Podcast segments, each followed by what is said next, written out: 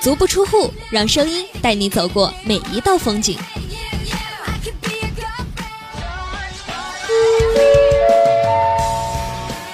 各位乘客，你们好，欢迎乘坐 FM 七十七点零号旅游列车。列车运行时，请乘客们站稳扶好。追寻内心，让它带着我们前行。我想去芬兰，一国人；我想去西藏，和家人一起；我想去昆明，我想去香港。人在旅途，心在远方。踏上列车，爱在旅游时，准备前行。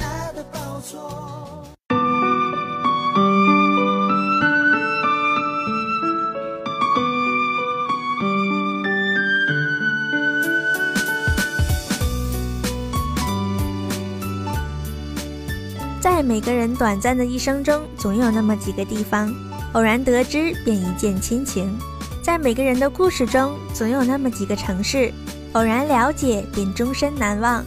你是否经历了这么一座城，让你一直念念不忘呢？亲爱的听众朋友们，你们好，这里依旧是带你欣赏美丽风景、和你分享旅途故事的《爱在旅游时》，我是你们的朋友麻团儿。想必许多人都听过这样一句话。爱上一座城，是因为城中住着某个喜欢的人。其实不然，也许是为城里的一道生动风景，为一段青梅往事，为一座熟悉老宅，或许仅仅为的只是这座城。就像爱上了一个人，有时候不需要任何理由，没有前因，无关风月，只是爱了。那么今天，马团将带大家一探天津之美，让我们爱在天津。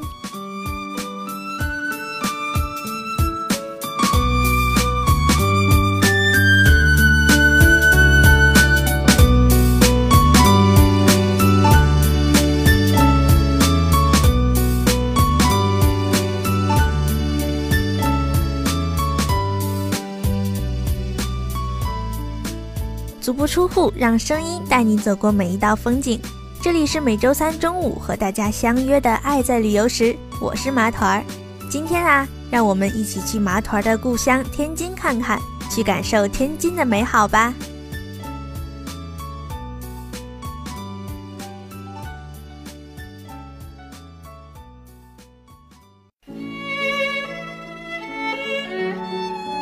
东经二十三度，北纬三十七度。浪漫海岛，这里是希腊。东经八十五度，北纬二十七度，幸福王国，这里是尼泊尔。我曾经跨过山和大海，也穿过人山人海。在经纬纵横的世界里，我选择背上行囊。在路上，你可以听到。在路上，你可以听到；在路上，你可以听到。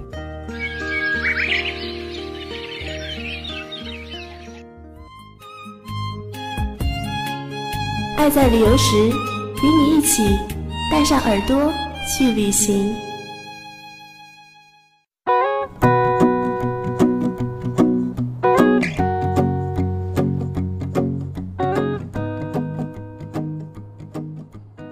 说起天津啊，天津这个城市似乎很难定义。相比起北京的传统厚重，天津显得轻与浮华；而相比起上海的浮华与轻，天津又显得薄与守旧。在这样一个混搭的城市里，传统与现代，本土与外来，草根与贵族，混混与洋买卖，三不管与小白楼，不同区域、阶层、文化乃至阶级间的较量。往往表现得特别复杂而暧昧。由于紧邻京城，在近代史上，天津卫成为各色人物避居或者韬光养晦的地方。至今，走在天津的大街小巷，仍随处可见各类独特建筑一千多栋，这几乎成了天津的标志之一，有“万国建筑博物馆”之称。天津有自己的个性。他骄傲地坚守着自己传承千百年的民间艺术和幽默豪放的语言，并且凭借这样的个性，倔强地独立于北京而存在。天津就是天津，是座风情独特的城市。历史风云的悲欢离合，平民的幽默，使天津带了点戏谑、自嘲的悲情色彩。但天津依旧是幸福指数很高的城市，崇尚实际、质朴热情、小富即安、善良幽默。历史给了天津繁荣与落寞的味道。说了这么多，让我们一起去看看天津的美景吧。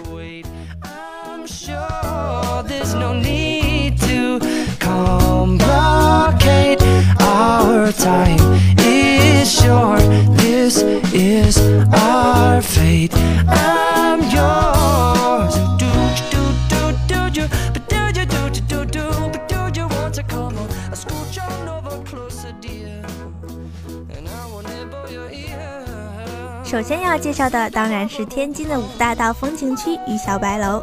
五大道并非正式地名，实应为六大道，即成都道、重庆道、常德道、大理道、木南道和马场道。后成流传甚广的俗称，因曾为英租界遗留的中国各式风貌的建筑，变成了最亮的风景线。首推马场道及木南道，道路不宽，却坐拥三百座小洋楼，每一座背后都有着一段历史，著名的或者是鲜为人知的，细寻旧里，惊喜更多。小白楼的建筑风格与五大道大体一致，历史也有所相连。此外，还有旧时为租界的解放北路，现为天津金融一条街。风格各异的银行建筑又有别于故居旧宅，更大气、更辉煌。各大银行的天津分行都在这里有一席之地。建筑也是天津最有租界特色的。常德道、重庆道、成都道有很多餐饮娱乐场所，茶馆、酒吧、西餐厅云集。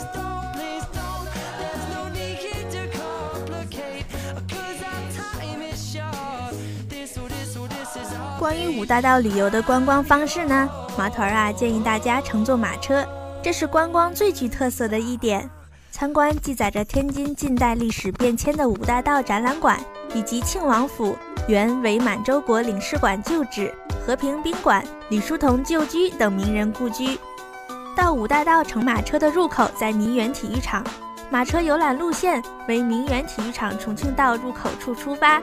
途经重庆道、昆明路、常德道、衡阳路、大理道、昆明路、木南道、香港路、重庆道、新华路、南海路、湖北路、民园体育场。马场道不能行走马车，前往马场道参观需步行。此外，还可以乘人力车或电瓶车游览，全程有导游讲解。不过，五大道更适合漫步闲逛。如果行程不是很紧凑，不妨静下心来闲逛一下。倒也是十分惬意的。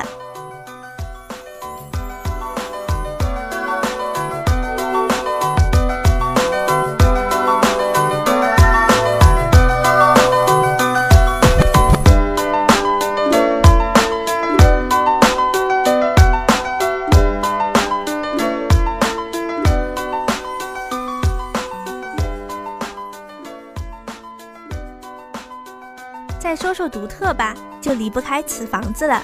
瓷房子是一座用多件古董装修而成的法式洋楼，为房主张连志亲自设计，将其多年收藏的古瓷器、汉白玉石雕、水晶石与玛瑙，以及数以万计的瓷片等作为装修材料，让洋楼华丽变身，披上了中式外衣。瓷房子所用瓷器和瓷片年代从汉代一直跨越到清代。窑址除五大名窑外，还有龙泉窑、耀州窑等。中国所有官窑、民窑瓷的种类几乎都可以在这里看到。如此珍贵的用料，也让房子堪称价值连城。瓷房子很热门，似乎每个到天津的游客都会去看看这个独特的房子。瓷房子有两处，同属于张连志，一处在赤峰路上，与张学良故居相隔不远；另一处叫岳维仙。在五大道区域，用瓷器做的房子，想必许多人都没有见过。那去天津，怎么能不看看这么独特的房子呢？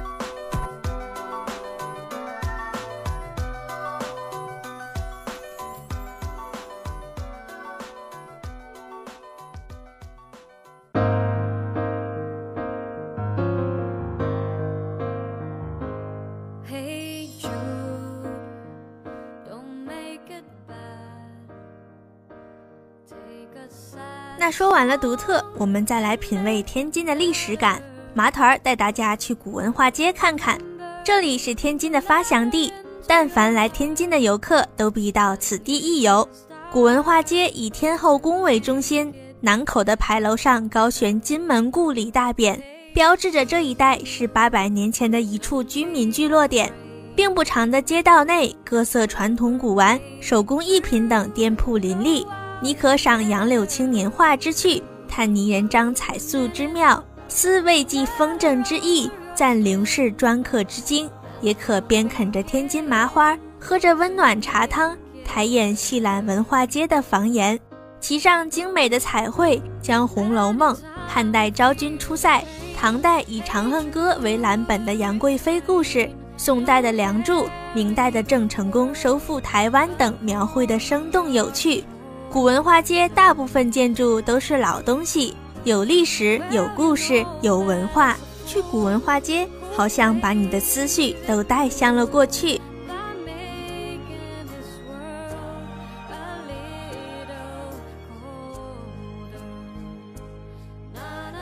其实天津之美不止这些，麻团儿就先说到这里了。去了天津，好好感受它的特殊迷人，你会爱上这座城。好了，关于景点就先介绍到这里了。不要走开，一段音乐过后，精彩继续。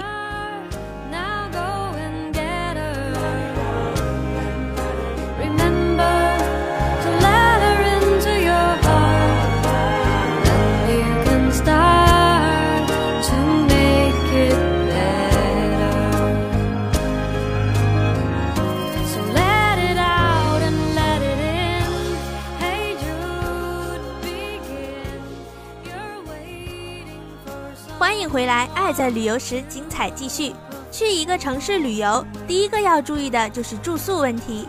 那么今天马团儿就帮大家解决这个烦恼。天津市区高中低档各类宾馆数量很多，选择余地很大，价格略低于北京的价格，房间价格可以砍，可以选择环境一流的星级宾馆下榻。这些地方往往交通便利，到机场、车站都很方便。也可以到相对较低廉又清洁卫生的一些小型旅馆住宿，价格低廉。小旅馆和其他城市一样，多集中在火车站附近。天津有一条很有名的旅馆街，位于南门外大街旁边，街两边旅馆林立，有几十家之多，且价格都比较合理，一般在一百二十元左右。旅馆街与食品街相毗邻，到食品街可以步行前往。出租车、人力车带你过去都是有提成的，而且在食品街买东西要当心被宰。与其他城市不同的是，天津有很多家民国时期的老字号宾馆，并有很多历史名人下榻过，自然价格也不菲。小伙伴们一定要注意哦，出门在外还是经济实惠，小心上当被宰。好了，关于去天津的注意事项，马团就先为大家介绍到这里了。接下来还有更多有趣的东西等着大家，不要走开哦！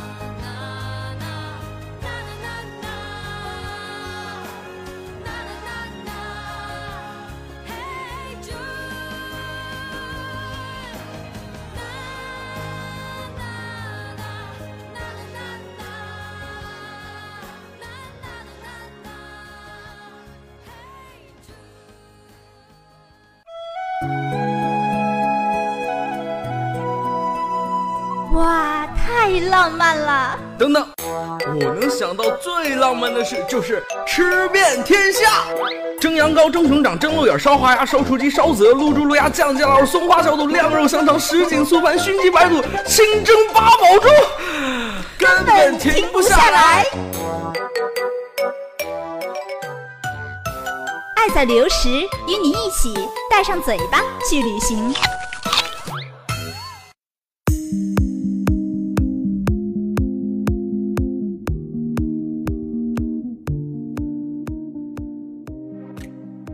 迎回来，我是麻团儿。在麻团儿心目中啊，美食和美景是密不可分的。接下来就跟麻团儿吃遍天津吧。今天麻团儿要说的是天津的特色小吃。天津的风味小吃很有名头，以面食种类居多。除闻名中外的天津狗不理包子、耳朵眼炸糕、桂发祥麻花这三样外，还有张记果仁、曹记驴肉、石头门槛素包子、芝兰糕干以及贴饽饽熬小鱼等特色小吃。尤其是天津独特的早餐文化，光有煎饼果子的早点会让你感到意犹未尽，再要一碗锅巴菜，这才算完满。关于锅巴菜，天津人一般管它叫嘎巴菜，是独具特色的路边小吃。用绿豆面如摊煎饼一样，在饼铛上摊成薄饼，再切成一指宽的条状，浇上事先做好的卤汁。卤汁和北京的豆腐有些相似，再按个人口味加入腐乳汁、韭菜花汁、蒜汁和芝麻酱汁。就着烧饼和果子，天津人一般将锅巴菜作为早点食用。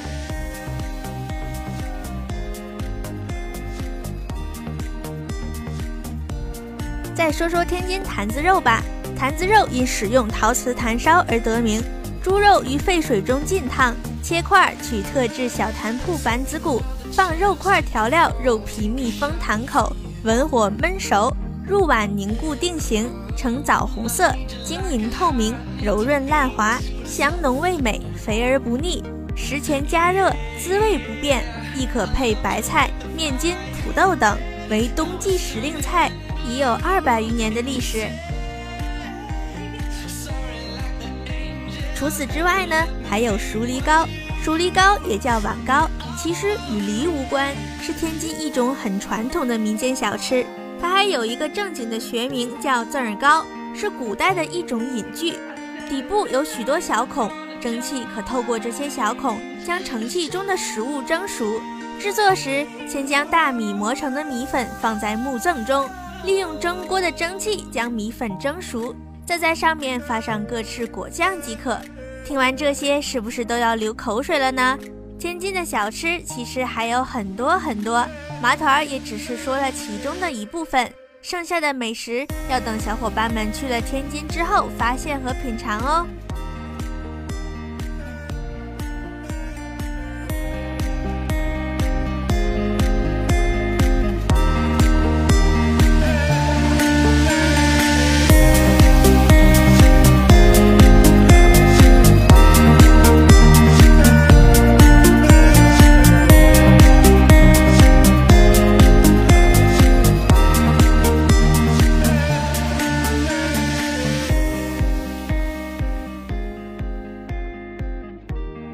座城，会因为它的风景，会因为它的美食，会因为它给我们其他城市无法给予的。